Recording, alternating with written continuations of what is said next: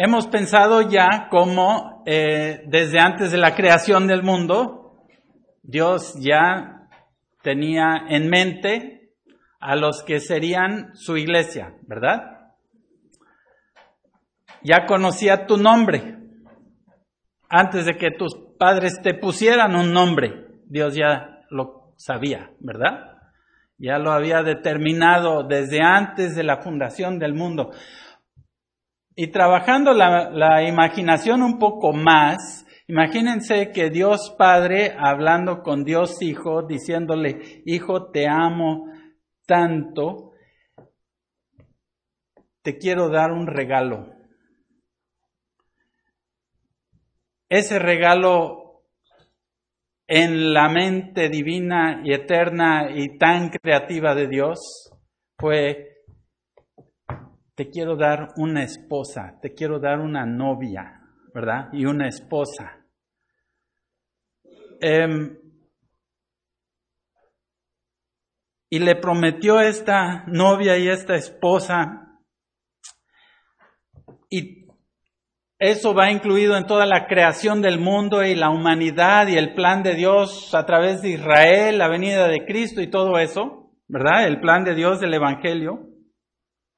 Y así como los sacrificios del Antiguo Testamento apuntaban hacia el sacrificio de Jesús, ¿cierto? Ellos sacrificaban, nosotros nos sacrificamos. Pero, de, ¿por la Biblia dice que los sacrificios fueron la sombra de el sacrificio? Y saben que hay una sombra que apunta hacia la boda de Jesús con su iglesia. ¿Cuál es esa sombra? Lo vemos en Efesios 5. Efesios 5, versículos 31 y 32.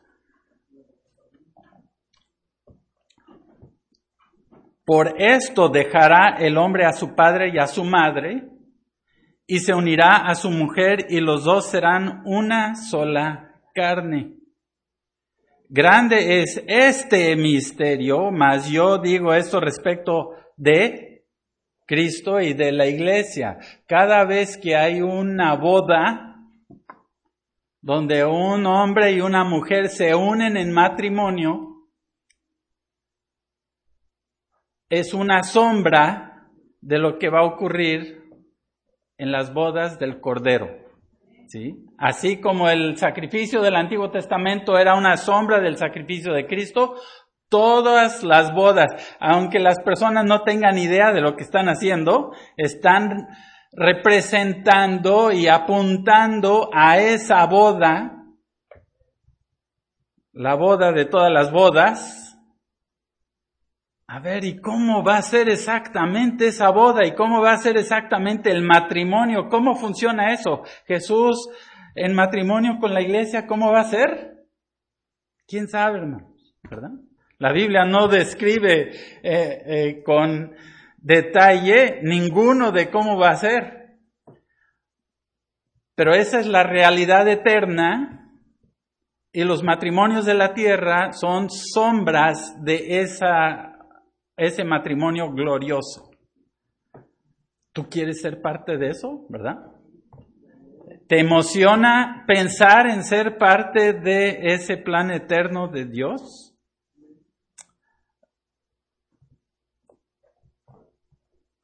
Pero ¿cómo puede, cómo puede la iglesia ser la esposa de Cristo? Porque, porque Dios no, no le puede dar una esposa con manchas y arrugas, ¿cierto? Dios no le ha prometido una esposa infiel a su hijo. Y toda la Biblia nos revela desde Génesis 3 hasta hoy que los hombres no somos muy fieles a Dios. Israel no le fue fiel a Dios. Fue muy infiel. El librito de Oseas nos dice lo horrible y lo feo que fue Israel. ¿Creen que la iglesia ha sido mucho mejor? Pues no siempre, ¿verdad? Efesios 5, 25. Dice, maridos, amad a vuestras mujeres así como Cristo amó a la iglesia y se entregó a sí mismo por ella. No solo la boda apunta hacia, hacia, el Señor, sino esposos cuando amamos a las esposas y, y empezamos a reflejar su gloria con su amor en el matrimonio, esposas para sus esposos y esposos para sus esposas. Estamos también señalando con nuestras vidas y glorificándolo a Él. Dice, se entregó a sí mismo por ella, versículo 26, para santificarla, habiéndola purificado en el lavamiento del agua por la palabra. O sea que Dios le prometió una novia, una esposa pura y sin mancha. ¿Y cómo llega a ser pura y sin mancha si está compuesta de hombres pecadores? Ahí lo dice, ¿verdad? ¿Cómo llega a ser pura? Dice, la purifica en el lavamiento del agua ¿Cuál es el agua que purifica a su iglesia? La palabra de Dios. Él está purificándose una esposa o Dios está purificando para su hijo, ¿verdad? Y, Dios Padre, Dios Hijo, Dios Espíritu Santo están involucrados en ese proceso de purificar a la novia para que un día, Apocalipsis 19, no vemos muchos detalles sobre el futuro, pero Dios sí nos da un retratito aquí en Apocalipsis 19, versículos 7 y 8. 19, 7. Apocalipsis 19, 7. Gocémonos y alegrémonos y démosle gloria. Este es un día de boda y dice gocémonos Alegrémonos, es un día de gran gozo y celebración. ¿Quieres estar ahí? ¿Anticipas estar allí? ¿Anticipas la emoción y, el gozo, la alegría? Dice, porque han llegado las bodas del Cordero y su esposa se ha preparado. Ocho. Y a ella se le ha concedido que se vista de lino fino limpio y resplandeciente, porque el lino fino es las acciones justas de los santos. Muy, muy interesante, muy hermosa descripción de una increíble boda. todos los otros matrimonios y todas las bodas han estado señalando este gran comienzo de y relación eterna de el matrimonio eterno. Pero es posible estar viendo para acá y, ver para acá en la iglesia Manuel y ver para acá y decir, sí, pero la realidad como que no se siente mucho como lo que acabamos de leer, ¿verdad? Porque los hermanos luego son medio tremendos. Venimos a la iglesia para alabar y dar gloria a Dios y, y los músicos luego cometen errores. ¿Cómo es posible? ¿Verdad? Helge, Esteban. Wow, ¿cómo, cómo, verdad? ¿Por qué no ensayaron más? ¿Por qué no venían mejor preparados? Si uno le busca, ¿Hay dónde criticar? ¿Hay de dónde agarrar para criticar? ¿Sí o no? Los hermanos llegan tarde.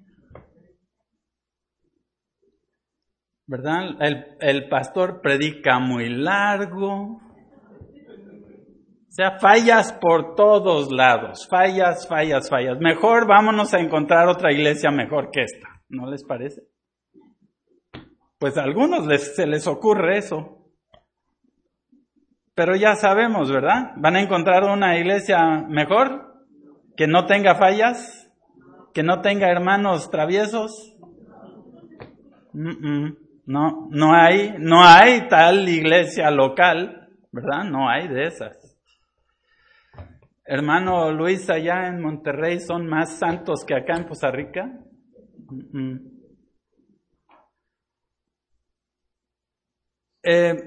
Si uno le busca y critica, puede encontrar fallas.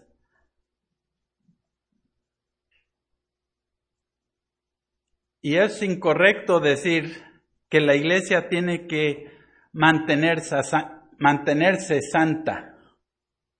Si estamos pensando en, eh, la santidad y en la disciplina de la iglesia y decir, sí, pues la iglesia tiene que disciplinarse para mantenerse santa. Y lo que estamos diciendo es que, pues la iglesia local no es tan santa, eh, hablando de nuestra experiencia, nuestro caminar diario.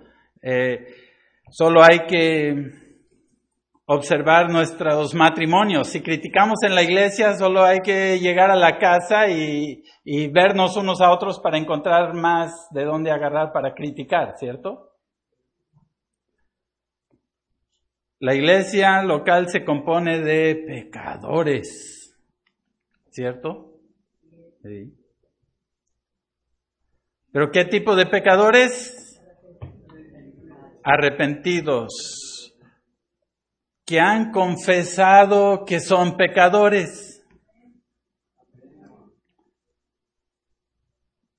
y que dan testimonio de haber confiado en Cristo para que Él nos perdone y nos limpie.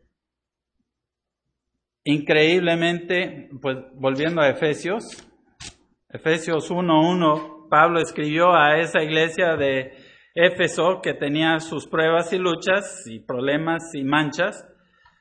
Pablo, apóstol de Jesucristo, por voluntad de Dios, a los santos y fieles en Cristo Jesús que están en Éfeso. ¿Santos y fieles? Como los hermanos de la Emanuel, santos y fieles. Sí, porque cuando uno recibe a Cristo, uno es declarado santo y fiel en la presencia de Dios, ¿verdad? En su libro de vida, allí están escritos los nombres. Algunos dicen o piensan que se escriben allí esos nombres cuando uno recibe a Cristo, pero es posible que ese libro haya tenido esos nombres desde antes de la fundación del mundo. Declarados santos y fieles por medio del sacrificio de Cristo. Entonces, en una, eh, eh, en una boda, las bodas que se hacen aquí en, el, en la iglesia, las novias se visten de blanco y las reciben sus novios,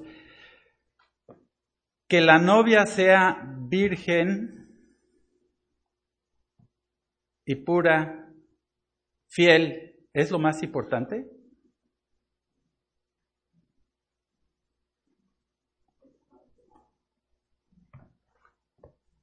¿Qué pasa cuando no? Cuando ha habido pecado y ha habido problemas y, y, están empezando ya con infidelidades conocidas o en en un matrimonio que una pareja nunca se haya divorciado es lo más importante? No, la novia de Cristo también fue infiel y ha sido infiel, pero está siendo purificada, declarada justa delante de Dios y en nuestro andar Dios nos está santificando para que demos más y más gloria a su nombre al ir cambiando en nuestro carácter Y el día que estemos en su presencia, ya no estaremos en estos cuerpos terrenales, porque ya no estaremos aquí en esta tierra corrompida y manchada por el pecado, sino que estaremos en su presencia con cuerpos nuevos como las de Jesucristo, puros y sin mancha y sin arruga en su presencia. ¿Y de qué está vestida la novia? ¿Qué nos dijo Apocalipsis 19:8? De lino fino, compuesta de ¿qué? Las obras justas de la iglesia. Entonces, cuando uno está creciendo en su semejanza a Cristo y ahora puedo perdonar como antes no podía perdonar porque Dios me está cambiando mi corazón. Ahora puedo amar como antes no amaba porque Dios me está cambiando desde adentro para afuera. Y estoy practicando ese amor y estoy reflejando a Cristo y los que están a mi alrededor, incluyendo mi esposa y mis hijos y, los hermanos de la iglesia están viendo, hay cambios en la vida del hermano, ¿verdad? Ya no es tan impaciente como antes, ya no es el mismo enojón de, años atrás. Todavía le falta, pero mira cómo ha mejorado, ¿verdad? Y uno da gloria a Dios. Esas, esos cambios, ese amor, esas obras para Dios, Dios de alguna manera las está tejiendo y está formando ese vestido que es por su gracia, porque esas obras no son de la carne, esas obras son del poder del Espíritu que resucitó a Jesús de los muertos, como acabamos de estudiar, ¿verdad? Esas son las obras que visten a la novia. Bien, entonces, una iglesia local bíblica se compone de miembros que dan testimonio de su fe en la obra redentora de Cristo. Y no creemos que ya somos justos y perfectos en la práctica, pero sí creemos que ya somos santos, justos y perfectos en presencia de Dios y en sus libros y estamos comprometidos a crecer juntos para reflejar más y más el carácter de Dios y ser más y más como Cristo. ¿De acuerdo, hermanos? Amén. Bien. Y una de las cualidades y características que necesitamos todos para estar creciendo en esa santidad diariamente en el trabajo, en el hogar, en la iglesia, cuando estamos juntos, cuando estamos sirviendo, es el poder del Espíritu Santo para darnos más y más dominio propio. Necesitamos más dominio propio, necesitamos autodisciplinarnos más y más despojarnos del pecado y vestirnos de el fruto del Espíritu Santo, el amor, la paciencia, el gozo, la, eh, el gozo, ¿verdad? De todo eso que, que es el fruto del Espíritu Santo. Para crecer en todo eso necesitamos disciplinarnos. La disciplina es un regalo para la iglesia. La disciplina, sin la disciplina no cambiamos y no crecemos. ¿Estamos de acuerdo? y si no cambiamos, Dios manda pruebas y sufrimos y, y entendemos y crecemos y cambiamos porque Dios nos disciplina. Pero nosotros también tenemos que practicar autodisciplina. Es un fruto del Espíritu Santo. Despojar el pecado y vestirnos del nuevo hombre en Cristo. ¿Cómo es esa autodisciplina? Pues empieza con actitudes como las que Jesús predicó en Mateo 5. Por eso él predicó el sermón del monte y dijo, así viven los que son parte del reino de los cielos. ¿Y con qué empezó? Empezó por aquí. Empezó con esta, eh, este proceso, esta autodisciplina, que por primera vez lo aplicamos cuando recibimos a Cristo Mateo 5, versículo 3, bienaventurados los pobres en espíritu, porque de ellos es el reino de los cielos. Bienaventurados los pobres en espíritu, ¿Qué está diciendo? Bienaventurados los que se han hecho pobres en espíritu, los que han visto su pecado y han llorado y se sienten pecadores, se sienten tristes por su pecado delante de Dios. Eso es eh, el versículo 4 también, bienaventurados los que lloran porque ellos recibirán consolación. Este pobreza de espíritu y este llanto es el arrepentimiento. Es el comienzo de aplicar eh, autodisciplina. Entonces, ¿qué hace el que ha venido a Cristo con su pecado? Lo primero que hace es juzgar su propio pecado. Cuando el Espíritu nos convence que somos pecadores, que hemos ofendido y desobedecido, desobedecido a Dios, que somos orgullosos, que somos enojones, que hemos ofendido a, a otros, pero en especial que hemos ofendido a Dios, juzgamos el pecado ¿dónde? El pecado que está aquí. Por eso lloramos. Por eso nos humillamos si somos en este momento pobres en espíritu. Es lo primero que hace una persona cuando entra al reino de los cielos. Juzgar, desechar, confesar, decir lo que Dios dice acerca del pecado. Dios juzga el pecado, ahora estoy de acuerdo con Dios y yo también la juzgo el no conocer a Cristo, el ser un no creyente, el estar en el mundo es sentir que soy justo y soy bueno, no soy tan malo y no estoy juzgando el pecado aquí, ¿verdad? La ira del hombre no obra la justicia de Dios. La justicia del hombre no puede producir la justicia de Dios. Más adelante, en el Sermón del Monte, Dios eh, o Jesús ya iba cerrando para dar la conclusión. En el capítulo 7, versículo 1, dijo, no juzguéis para que no seáis juzgados. Pero acabo de decir que uno juzga su propio pecado. ¿Cómo Jesús está diciendo no juzguéis? Es que Él está diciendo, no juzgues de cierta manera. No está diciendo que nunca juzgues. Al contrario, en, Juan él dijo, juzguen con el eh, juicio justo.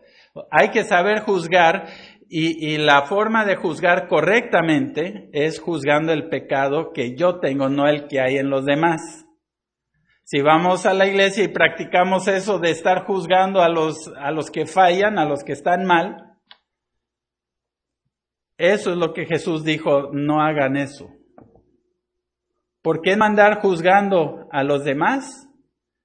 Porque eso es lo que siempre hicimos desde nuestro nacimiento de pecadores. Es lo que hacen los pecadores. Romanos capítulo 2, versículo 1 dice, eso es lo que hacen los, los que no conocen a Dios juzgan a los demás y no se dan cuenta que ellos hacen lo mismo. Dice, y con ese juicio que has juzgado a los demás, se te va a juzgar a ti. Eso es lo que va a ocurrir en el gran trono blanco. Cuando Dios juzgue a todos los incrédulos, van a ser juzgados y culpados por su propia autojusticia con la que no entendieron y nunca juzgaron el pecado en su propia vida. Dice, ustedes que son creyentes, si es que son creyentes, ¿verdad? No empezaron así con Cristo. Cuando Dios les abrió el corazón fue la primera vez que dijeron, oh, el pecado que ahora estoy viendo es el que tengo aquí, no el que estoy viendo allá. Y eso debe ser la diferencia entre el ser creyente, ¿verdad? Y el ser incrédulo. ¿A qué venimos aquí? ¿A juzgarnos unos a otros? No, pero luego lo hacemos, ¿cierto? ¿Por qué? Porque todavía traemos a la carne, todavía caemos en los hábitos pecaminosos. Es una de las cosas que hay que despojar, el estar juzgándonos unos a otros. ¿Por qué? Porque ese es hábito del hombre viejo, el estar juzgando a los demás en lugar de ver la viga en mi propio ojo y juzgar mi pecado como el gran pecado y tener amor para restaurar a mi hermano quien está luchando con su pecado. ¡Wow! ¡Qué diferencia! ¿verdad? Ese es el amor que Dios quiere ver en la iglesia y que está conformando nuestras vidas poco a poco. Es un problema común en la consejería bíblica. Llegan los aconsejados y ¿qué pasa? Llega el matrimonio, tenemos problemas, ayúdenos. Y empezamos a escuchar eh, su, su descripción del problema y ¿qué pasa? Él está echando toda la culpa a ella, ella le está echando toda la culpa a él, pero él es así así, sí, pero ella, ah, ah, ¿qué están haciendo? Pues lo que el mundo hace, juzgándose uno al otro y no están juzgando el pecado en ellos mismos. Por eso hay que ir con el consejero para, para que nos recuerde de estas verdades que acabamos de ver. Es decir, a ver hermanos, si quieren crecer en su matrimonio, hay que hacerlo de otra forma. Hay que empezar a juzgar el pecado cada uno en su propio corazón. Igual en la iglesia, ¿verdad? Luego hay pleitos en la iglesia. ¿Por qué? Porque se nos olvidó dejar de juzgar a los demás y mejor juzgar el pecado que tenemos en nuestro propio corazón. Por eso hay pleitos. ¿Sabías eso? ¿Ya te diste cuenta? Que así funciona. Y Dios permite que ahí nos demos de golpes eh, en la pared y unos con otros, ahí en nuestras ¿Por qué? Porque, porque él dice, pues hay que sufrir un poco, hay que, hay que entender que no estamos siguiendo el plan de Dios. El plan de Dios es que juzguemos nuestro pecado para desecharlo. Y eso se llama autodisciplina. Es paso número uno de la disciplina eclesiástica. Paso número uno de este don que disciplina que Dios ha dado a su iglesia es que uno se autodiscipline. Y creo que lo estamos practicando cuando escuchamos la palabra de Dios para entenderlo, para aplicarlo, para renovar nuestras mentes y ser transformados y cambiados a la imagen de Cristo. Estamos siendo purificados con qué? Como dice Efesios 5:25, con la palabra de Dios, ¿verdad? La palabra de Dios nos ayuda a ver nuestro pecado para que podamos juzgarlo e irlo desechando en la autodisciplina de despojarnos de nuestro pecado. Pero allí no termina la disciplina, porque a veces somos un poco necios. Bueno, yo sí, no sé usted, ¿verdad? Yo no veo que estén de acuerdo. Tal vez aquí no hay necios, pero acá a veces soy necio y necesito más disciplina porque a veces no es suficiente nada más estos primeros pasos que hemos visto y por eso en Mateo 18 Dios, perdón, Jesús explicó los pasos que siguen en el regalo de disciplina a su iglesia. Pienso que Jesús empezó con paso número dos, porque en todo su ministerio ha estado predicando sobre paso número uno, de, confesar el pecado y poder desecharlo. Cuando no hemos hecho eso porque por ser necios. Ya, ya se nos predicó, el hermano ya nos dijo, no le hicimos caso, ya eh, la esposa me dijo y no le hago caso porque pues no siempre escucho a mi esposa, ¿verdad? Y a veces hasta los hijos dicen, papi, pero no, no me estás escuchando, no, no, no, eh, y, y aunque los hijos apelen, uno no ha escuchado. ¿Por qué? Porque uno es necio, ¿verdad? No hemos aprendido. Entonces, cuando estamos siendo tan necios y no escuchamos a nadie, Dios nos da más ayuda. Por eso dice en, en Mateo 18, 15, por tanto, si tu hermano peca contra ti, ve y repréndele estando tú y él solos.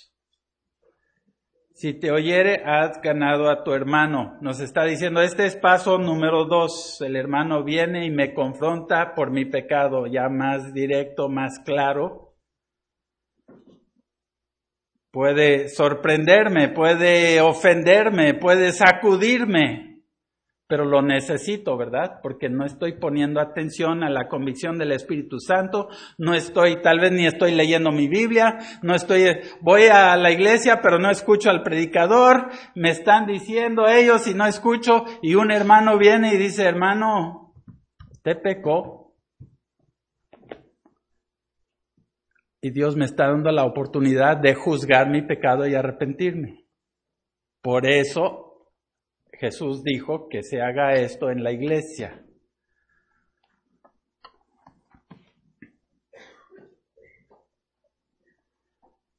Yo creo que la disciplina del paso número uno, la autodisciplina y el interactuar que tenemos todo, y veo el ejemplo del hermano y a veces me cae el 20, ah, ya vi, voy a seguir su ejemplo, wow, es paso número uno, ¿verdad? Estoy aprendiendo.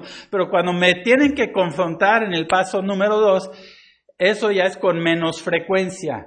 O sea que la actividad de la iglesia, cuando servimos, cuando escuchamos, nos platicamos, compartimos, damos testimonios, nos retamos, todo eso es como paso número uno. Esto ya el paso número dos, el uno con uno, esto es más serio, ¿verdad? Cuando ya te dijeron, te tengo que decir algo, me duele, no te ofendas, pero pecaste. O tienes esto, pero no todos los hermanos escuchan y, ponen atención, ¿verdad? Aún en ese, en esa instancia, cuando se ha llevado al paso número dos, que son muy, uh, muy, ¿qué quiero decir? Son menos en frecuencia. Es menor la frecuencia cuando esto debe ocurrir. La otra es, es la vida normal. Esto ya es para casos más duros, más difíciles, porque el hermano está medio necio. Y si ese no funciona, ¿qué, ¿qué, ocurre? Versículo 16, paso número 3. Si no te oyere, hay que llevar a otros dos o tres para que con boca de dos o tres testigos conste toda palabra. Ya va en serio la necedad del hermano. Y esto ocurre aún con menos frecuencia en la iglesia, porque ¿Por qué? Porque no es lo normal para un cristiano. Un cristiano no debe llegar al versículo 16. ¿Verdad? Un, creyente que quiere crecer en Cristo ya está en duda su salvación. Dice que conoce a Cristo, pero está siendo muy necio y entre un grupo de personas se le tiene que señalar su pecado. Y ese hermano, eh, eh, si todavía está como agachándose y escondiéndose, no, no. Y que él tiene la culpa, ella tiene la culpa, ellos tienen la culpa. ¿Qué está haciendo? Pues, volviendo al hábito del mundo de señalar a todos los demás y no juzgar el pecado en su propio corazón. O sea, ya, ya es muy obvio que se está portando neciamente como un incrédulo. Y si no pone atención, llévalo a la iglesia. Y no hay que pensar, hermanos, entonces que cuando se lleve un caso a la iglesia uno diga, ay, estamos siendo poco amorosos. ¿Cómo señalarle? ¿Cómo? Eh, qué vergonzoso tener que hablar de esto en público. No, hermanos, es, es lo que el Señor nos ha mandado cuando se tiene que señalar ya en público a una persona que está siendo muy, muy necia y rebelde, porque ya se le ha hablado muchas veces. Dios sobró mucho tiempo en su corazón y se endurecieron y se endurec se siguen endureciendo. Y se lleva a la iglesia y paso número cinco, ya es decir, esta persona un día dio un testimonio de haber recibido a Cristo, pero está demostrando que, que no tiene ese deseo de reconocer el pecado que Dios ha permitido que salga a público, ¿verdad? Delante de la iglesia. Entonces, la iglesia no está trabajando para mantenerse santa. O sea, ese no es el propósito de practicar la disciplina de la iglesia, ¿verdad? No estamos manteniéndonos santos. Este no es un lugar santo y estamos señalando a esta persona porque esta persona no es santa. Eso no es lo que estamos haciendo. ¿Entendemos? La disciplina es, estamos amorosamente llamándole la atención a una persona, ¿para qué? Para que vuelva a confesar su pecado, así como lo hacemos todos los días debemos estar escuchando la voz de Dios y juzgando el pecado que tenemos en nuestro propio corazón. Y claro que se agachan y tuercen y confunden, tratan de, pero ¿qué están haciendo? Están señalando a los demás para, yo no soy el malo aquí, ellos, el pastor o los hermanos son malos porque me están acusando de algo que yo no hice. Pues sigue negando que tiene pecado. En lugar de avergonzarse, debiera, ¿verdad? Cuando llega a ese punto, decir, hermanos, estoy tan avergonzado de mi pecado, vuelvo a juzgar mi pecado, pido perdón públicamente por mi mala actitud. Pero la iglesia está trabajando para qué? Para crecer en la santidad, para ayudar y amar al hermano, para que él pueda cambiar y crecer. Y si no es hermano, esto también sirve para que se vea quiénes son los hermanos y quiénes no son y predicarles el Evangelio para que puedan arrepentirse. Y mientras estén fuera de la lista de miembros, lo más importante es estar en la lista del libro de Dios, ¿estamos de acuerdo? Eh, la lista de la iglesia eh, es menos importante porque no es determinante, pero no estar en la lista de miembros de una iglesia local es desobedecer todo lo que dice aquí. Debes dar tu testimonio y ser un miembro de una iglesia y, interactuar y cambiar y crecer con todas las fallas de los demás a tu alrededor, porque todos se están animando y creciendo juntos en Cristo y aprendiendo a amar a los que no son tan amables siempre, no son tan fáciles de amar siempre. Entonces la disciplina es para ayudar a los santos a recordar la importancia de la disciplina propia, de la autodisciplina. Es para advertir a los no creyentes que necesitan arrepentirse o a los creyentes necios que necesitan arrepentirse. Para eso es. Y mantiene identificados a los miembros que andan con el Señor como hijos de Dios. Gloriosa santidad que Él nos ha dado, porque Él lo compró con su sangre en la cruz, Y que nos permite juzgar el pecado en, nuestra propia, nuestro propio corazón sin miedo de condenación. El que yo confiese mi pecado no me, no me pone en riesgo de ser condenado, Tal vez por algún hermano travieso, sí, pero, pero por Dios no, ¿verdad? Dios no me va a condenar. Él ya pagó por ese pecado en la cruz. Por eso lo puedo confesar. No seamos tan orgullosos y tan necios, hermanos, ¿verdad? Hay que ser más rápidos para confesar el pecado, porque hay completa libertad para confesarla, ya está perdonado, y cuando lo confieso, lo juzgo y lo puedo desechar.